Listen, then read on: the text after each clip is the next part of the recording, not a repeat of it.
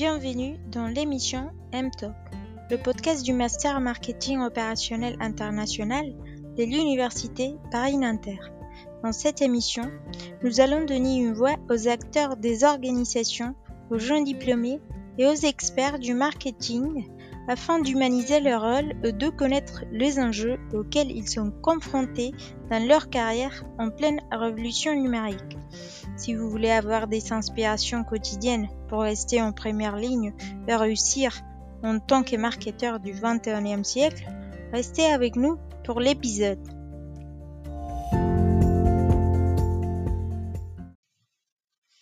Hello et bienvenue. Dans cet épisode, nous recevons à François Laurent, post-président de l'Association nationale des professionnels du marketing et fondateur de Consumer Insight, société de conseil et recherche en marketing. Il partagera avec nous tous ses secrets, conseils, expertise et parcours professionnels dans les domaines du marketing. Bonjour François et bienvenue dans notre podcast M-Talk. Nous sommes très contents de vous accueillir. Merci d'avoir accepté notre invitation. Merci de votre accueil. Pour commencer notre conversation, nous aimerions que vous nous racontiez un peu sur, euh, sur vous, sur euh, votre poste actuel. Alors, euh, qu'est-ce que j'ai fait? Ben, En fait, j'ai une longue carrière un peu derrière moi, mais toujours centrée sur le consommateur, puisque j'ai été dans la pub, dans le groupe Avas. Ensuite, j'ai été directeur d'études médias dans le groupe euh, Publicis.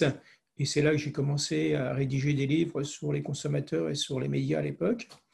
Ensuite, euh, j'ai été directeur du développement de Millward France. Aujourd'hui, c'est Kantar. Et euh, j'ai terminé ma carrière en entreprise pour une petite dizaine d'années chez Thomson Multimédia, aujourd'hui Technicolor, où j'étais responsable des études et des médias quand je suis entré. Et je suis parti comme euh, Consumer Insight and Prospective Marketing Manager, comme on voit très bien que les fonctions en marketing, ça change sans arrêt les appellations, parce que le marketing se cherche beaucoup. Et puis donc, ça fait depuis le milieu des années 2000 euh, que euh, je suis à la fois responsable d'une structure qui s'appelle Consumer Insight, enfin une toute petite structure, puisque c'est essentiellement moi, euh, mais qu'aussi euh, j'ai été longtemps coprésident de la DTM et je suis encore euh, très impliqué dans l'association, notamment au niveau des projets responsables. Et à côté de ça, j'écris des bouquins, j'enseigne et je blogue aussi beaucoup. J'ai un blog qui s'appelle donc Marketing is Dead, tout un programme également. Parfait. Vous pouvez nous expliquer, s'il vous plaît, l'objectif et les missions euh, de votre rôle et quels sont les enjeux auxquels euh, vous êtes confrontés? Alors, ce que je fais euh, dans ma structure de conseil, en fait, j'essaie d'aider plutôt des petites structures. Les grosses structures sont hyper équipées, donc en marketing, mais plutôt des petites structures ou des startups à se développer, sachant qu'aujourd'hui, ce sont peut-être les sociétés les plus agiles et celles qui peuvent plus facilement euh, grandir, qui ont le plus de potentiel. Et donc, en fait, pour moi, il y a, euh, une fois qu'on connaît bien son marché, trois types d'actions qu'on peut faire et que les startups font bien et pour lesquelles j'essaie de conseiller mes clients. C'est une stratégie de contenu pour se faire connaître ce qu'on appelle généralement le inbound marketing. Euh, et aujourd'hui, euh, les sites Internet euh, permettent justement de se faire connaître, de montrer son expertise, parce que soyons clairs, essayer de démarcher des clients, ce qui est le deuxième pilier de ce que je fais, ce qu'on appelle les stratégies outbound. si on n'a pas une certaine notoriété, ça ne marche pas. Donc, il faut réellement conjuguer création de contenu et chercher des leads. Et puis ensuite, eh ben, il faut être extrêmement vigilant, agile, donc faire ce qu'on appelle du test and learn, c'est-à-dire on essaie quelque chose, ça marche, ça marche pas, ça marche, ça marche pas, etc. Ce que les plus jeunes startups appellent du gros hacking, mais enfin c'est à peu près le même principe. Du marketing agile et toujours centré sur le consommateur, sur le client, Parce que si on ne connaît pas le consommateur, si on ne connaît pas le client, on passe à côté de tout. Et pourquoi vous avez euh, choisi le domaine du marketing et quel est l'aspect que vous aimez le plus? Bah, J'aurais tendance à dire que ce n'est pas moi qui ai choisi le marketing, c'est peut-être le marketing qui m'a choisi, je ne sais rien. Mais euh, j'ai fait mes études à une époque où on se spécialisait peut-être moins. Donc j'ai passé un doctorat en sémiotique au CELSA parce que j'ai fait un cursus d'études de lettres. Et euh, je crois que cette euh, formation a un gros avantage sur les écoles de commerce. Là, je vais me faire taper sur les doigts par tous les écoles de commerce, mais euh, c'est une culture générale. Ça apprend la curiosité. Et apprendre des méthodes, on peut toujours les apprendre, mais apprendre la curiosité, ça ne s'apprend pas. Sinon, par des processus de recherche sans arrêt, sans arrêt, sans arrêt. Et donc, j'ai été curieux et surtout, ça m'a appris à comprendre les autres individus. Et finalement, ce qui est important dans le marketing, c'est comprendre les autres, avoir une certaine empathie pour eux. Parce que sinon, on peut appliquer des méthodes. Alors, c'est tout bête. Hein. Vous avez des bouquins de marketing qui sont épais comme tout, ça peut être très utile quand vous avez des enfants bas âge parce que ça peut remplacer des réhausseurs. Mais globalement, si vous ne comprenez pas ce qu'attend le consommateur, vous contentez d'appliquer des recettes mécaniques et ça ne marche plus. Alors, nous savons que le rôle du marketeur a beaucoup changé ces dernières années.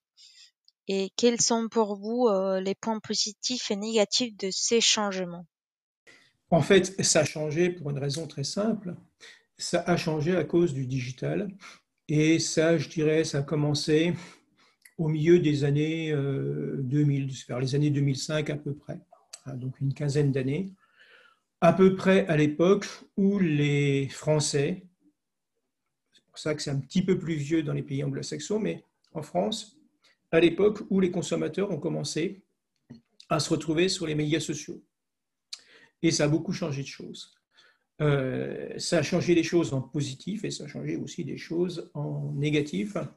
Et euh, à l'époque, tout le monde citait euh, un site américain écrit par quatre universitaires de talent, le Clutren Manifesto, donc, Doxer, Weinberg, etc., qui l'avait écrit, et qui disait les marchés sont des conversations. À l'époque, on ne pouvait pas commencer une conférence sans qu'il y ait au moins 10 personnes qui vous disent les marchés sont des conversations, market art conversation, etc. Ça voulait dire quoi? Ça veut dire que le consommateur commençait à discuter des marques sur les médias sociaux. Et donc, ça a beaucoup changé de choses parce que, in fine, si euh, les consommateurs, on pouvait discuter avec eux sur les médias sociaux, ben, ça voulait dire aussi que euh, des petites structures pouvaient finalement venir concurrencer des grosses structures. À l'époque, tout au début des années 2000, vous avez eu des petits machins qui apparaissaient à droite, à gauche, qui s'appelaient Google, qui s'appelaient Amazon, etc., et qui commençaient à essayer un peu à faire la nique aux grosses structures, qui, eux, étaient rodés à vendre de façon, euh, de façon extrêmement efficace. Alors, c'était intéressant parce que finalement, les sociétés pouvaient être extrêmement réactives. Et euh, a, je crois qu'il y a tout un ensemble de nouvelles relations sociales qui ont été euh, édictées, qui se sont créées avec euh, un certain nombre de sociétés qui réussissent à faire des choses intéressantes en publiant des contenus aussi qui permettaient de séduire les consommateurs. Donc c'était le digital qui était un formidable avantage. Mais alors le digital avait aussi le revers de la médaille, euh, c'est que, in fine, les gens en marketing se sont cru qu'on pouvait travailler au rendement. On ne, on ne réfléchissait plus qu'à une chose, c'est comment convertir des gens, comment leur amener euh, de nouveaux leads et comment gagner énormément d'argent rapidement. Et donc, on perdait de vue, je dirais, tout cet aspect empathique avec le consommateur. Et donc, je pense qu'aujourd'hui, euh, euh, bah, réellement, le marketing doit repenser un peu ses stratégies pour arrêter de vendre rapidement, mais plus pour être en résonance avec les clients à qui il vend. D'après vous, euh, quelles sont les expertises et les compétences essentielles pour un, marketeur? En fait, ce qui est extrêmement important, c'est à un moment donné d'être, de développer de l'empathie pour les gens à qui on s'adresse. Euh, je me souviens dans des premières réunions qu'on faisait à la DTM on parlait des médias sociaux, on parlait de la façon de démarcher les gens en faisant des campagnes de lead, etc. Et euh, à un moment donné, je voyais des marketeurs qui étaient dans la salle qui disaient, mais finalement, ça qu'on est en train de faire, ces façons de démarcher de façon presque un peu sauvage les gens, euh, est-ce que nous, en tant que consommateurs, parce que finalement, lorsqu'on est marketeur, on est aussi consommateur, est-ce qu'on accepterait qu'on le fasse à nous? Et quelque part, euh, c'était symptomatique d'un monde qui devenait de plus en plus efficace, mais qui n'était plus en résonance avec ses clients. Et ce que je pense aujourd'hui, c'est que ce qui est fondamental, c'est cette capacité d'empathie, cette curiosité pour essayer de comprendre les autres, c'est systématiquement à l'écoute. Celui qui n'écoute pas ne réussira jamais à faire du euh, bon marketing. Tout à l'heure, je vous parlais de mon blog, Marketing is Dead. Alors, pourquoi j'ai créé ce blog et pourquoi il s'appelle comme ça? En fait, il s'appelle Marketing is Dead parce que je pense que si on continue à faire du mauvais marketing en harcelant les consommateurs, le marketing va à sa perte. Donc, quelque part, je dis arrêtez de faire n'importe quoi, sinon vous allez tuer la poule aux œufs d'or. Et pourquoi j'ai créé ce blog à l'époque? Ben, À l'époque, c'était les premiers blogs on a fêté les 15 ans du web, ce qu'on appelait le web 2.0, le web social, l'an dernier. Et on a fait d'ailleurs une grosse conférence à la DTM sur le, sur le sujet. Enfin, la conférence, c'était même il y a deux ans maintenant, puisqu'on est en 2021.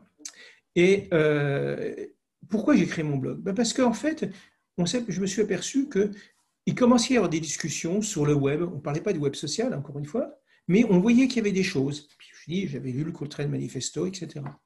Et je me suis dit, si je veux comprendre ce qui se passe, il faut que je fasse comme les autres. Et donc, été sur les médias sociaux, j'ai créé mon blog. Parce que là, j'étais en résonance avec les autres personnes qui discutaient sur les médias sociaux. Pour vous, quel est l'impact de la révolution numérique sur le métier du marketeur? L'impact de la révolution numérique, euh, je pense que ça a énormément accéléré les choses. Euh, il y a 6-7 ans, le comité scientifique de la A rédigé un premier manifeste pour voir finalement qu'est-ce qui se passait euh, au niveau du marketing. Et euh, parce qu'on sentait que tout bougeait, et la principale conclusion qu'on en a tirée, c'était une formidable accélération sociale et sociétale. Euh, cinq ans après, donc 2019, euh, on a relu ce manifeste avec le comité scientifique et on s'est dit, c'est pas possible. En cinq ans, tout a bougé, tout s'est encore accéléré. Et donc, il faut revisiter euh, toutes les frontières, tout. Il y a même pas un an, on présentait donc début mars 2020 devant 200 euh, personnes dans un magnifique amphithéâtre les conclusions donc de ce deuxième manifeste. Quinze jours après, on était confinés et on s'est reposé des questions, mais qu'est-ce qui se passe, etc. Et est-ce que c'était une nouvelle révolution? Est-ce qu'une fracture monstrueuse? Et en fait, on s'est aperçu, et c'était d'ailleurs des conclusions des différents ateliers, la journée des études qui a lieu en ce moment, journée des études donc faites par la DTM et l'Union des marques, c'est que ce n'est pas une rupture, c'est une nouvelle accélération. Donc on voit qu'on va d'accélération en accélération, un peu comme en mathématiques, hein, vous avez les exponentielles, ça va de plus en plus vite. Mais en fait, c'est un peu ce qui se passe et ce que change le digital. Alors, ça change, il y a de plus en plus de discussions, ça peut être passionnant, mais aussi de plus en plus de dérives. Dérives des deux côtés dérive de certains marketeurs qui font encore une fois des fois n'importe quoi, qui ne respectent plus les consommateurs. Et je pense qu'on pourrait revenir sur cette notion de respecter le consommateur. Et puis aussi des rives des consommateurs, parce qu'aujourd'hui, un des grands jeux des consommateurs sur certains médias sociaux, c'est de provoquer les marques pour les faire, entre guillemets, dérailler. C'est du trolling, on troll. Les jeunes se sont amusés sur les jeux sur Internet à faire du trolling, puisque c'est là qu'il y a les trolls, les vilains trolls, etc. finalement, ils ont exporté ces jeux dans la réalité. Et maintenant, vous avez des jeunes qui prennent, les jeunes des moins jeunes d'ailleurs, hein, qui prennent le train, par exemple, et qui, la première chose qu'ils font, ils envoient un tweet à Voyage SNCF, qui vend les billets SNCF, sur Twitter, et ils leur disent Eh oh, je suis monté dans le train, maintenant, euh, qu'est-ce que tu fais? J'ai pas payé mon billet. Et puis après, euh, bah, je suis arrivé à destination, je paierai une autre fois, etc. Et c'est de la provocation pour voir comment le euh, community manager va réagir. Donc, on voit que finalement, ce qui a joué énormément ces dernières années digitales, c'est une accélération et un foisonnement de bonnes choses et de mauvaises choses. Il y a de très bonnes choses aussi. Euh, on en parlait encore ce matin avec ce qui s'est passé en Birmanie. Vous avez vu que les militaires ont refait un coup d'État. il y a deux ans, un jeune blogueur, youtubeur, etc., a réussi quand même à lever 2 millions d'euros pour venir en aide au Rohingyas, bah, ça prouve aussi que le digital peut faire des choses extraordinaires et sympathiques. Donc, il n'y a pas que du négatif, il n'y a pas que du positif, mais il faut être extrêmement prudent, rigoureux et responsable. Alors, vous savez parler un peu du respect envers le consommateur? Euh, pensez-vous que le, marketeur a un rôle face aux enjeux environnementaux et sociaux? Alors, euh, on parle beaucoup des entreprises à mission qui se fixent des missions. Euh, je suis pas tout à fait d'accord avec cette idée. Alors, je suis d'accord, c'est bien, c'est superbe, donner une super mission à côté de ça, euh, il licencie quand même parce qu'à côté de la mission, les impératifs financiers, on a vu quand même le grand écart euh, de Faber. Euh, vous avez Carrefour qui a son programme Hack for Food, mais ce qui n'empêche quand même, c'était aussi au Bangladesh qui sous-traitait la fabrication de leurs vêtements à une époque, là où il y a des usines qui s'effondraient. Donc, quelque part, se fixer des missions, c'est bien, mais je pense qu'au-delà des missions, les entreprises auraient des devoirs. C'est-à-dire que ce n'est pas je propose de faire des trucs vachement bien, etc., puis le reste, je le laisse. C'est les entreprises devraient être respectueuses. Absolument. C'est-à-dire que ce n'est pas je choisis d'être sur certains trucs, c'est je dois absolument le faire. Et je dois l'être dans au moins deux directions. Une direction, alors qui est quasiment la plus simple, c'est le respect de l'environnement, bien sûr. Puis en plus, quelle entreprise pourrait se permettre de dire je ne suis pas respectueux de l'environnement? C'est quand même euh, assez extraordinaire. Il y a Greta Thunberg qui est passée par là. Bon, il y a Gerke Tromp qui a été euh, contre Greta Thunberg et ça ne lui a pas porté euh, chance. Donc, évidemment, il faut être respectueux de l'environnement. Mais ça ne suffit pas. A récemment, par exemple, il y a Innocent qui a, euh, marque superbe, etc., qui euh, parlait justement de tout ce qu'ils font comme respect, respect de l'environnement, de ceci, etc. Alors moi, j'ai été me balader sur leur site, et c'est vrai que c'est superbe ce qu'ils racontent. La première chose qui m'a frappé, c'était la façon dont ils ne respectaient pas les internautes, parce qu'ils ne respectaient pas le RGPD. C'est-à-dire que quelque part, si vous vouliez ne pas être obligé de subir les cookies sur le site d'Innocent, il fallait non pas cocher une case, aussi simplement que d'accepter, puisque c'est l'obligation mise par la CNIL, on doit accepter ou refuser aussi facilement, mais il fallait se balader dans les paramètres de Google ou de son moteur de recherche pour pouvoir euh, refuser les cookies ce que personne ne peut faire. Donc, quelque part, c'est bien beau de se dire je suis respectueux de tas de choses, etc. Si on n'est pas respectueux des consommateurs et aussi des collaborateurs, et quand je parle des collaborateurs, c'est tous ceux qui font la richesse de l'entreprise, c'est-à-dire aussi tous les sous-traitants. Parce que c'est facile de dire, prenez un, géant de la grande distribution en ligne, ah, ils sont nickel hein, sur pas mal de choses. Évidemment, parce que ceux qui livrent, c'est des sous-traitants, des sous-traitants, des sous-traitants, qui sont des gens qui euh, bossent de 6 heures du matin à 22 heures ou 23 heures, qui sont complètement crevés au volant de leur euh, camionnette et qui euh, finalement n'ont pas de vie parce qu'ils sont payés à la tâche. Donc quelque part, je pense que c'est un devoir des marketeurs et des entreprises de respecter à la fois la planète, puisqu'on n'est que des gens qui passent sur la planète, mais aussi les gens qui peuplent la planète, et de façon absolue. Merci beaucoup François pour votre temps, pour tous les insights et pour nous avoir accompagnés dans notre mission. On vous souhaite une bonne journée. Et bon courage pour euh, vos autres interviews. Et voilà, c'est terminé pour aujourd'hui. Un grand merci à tous d'avoir écouté l'épisode. Si vous l'avez trouvé utile, à vous de jouer. Partagez avec un ami et abonnez-vous maintenant pour ne manquer aucun épisode. Bonne semaine et à très bientôt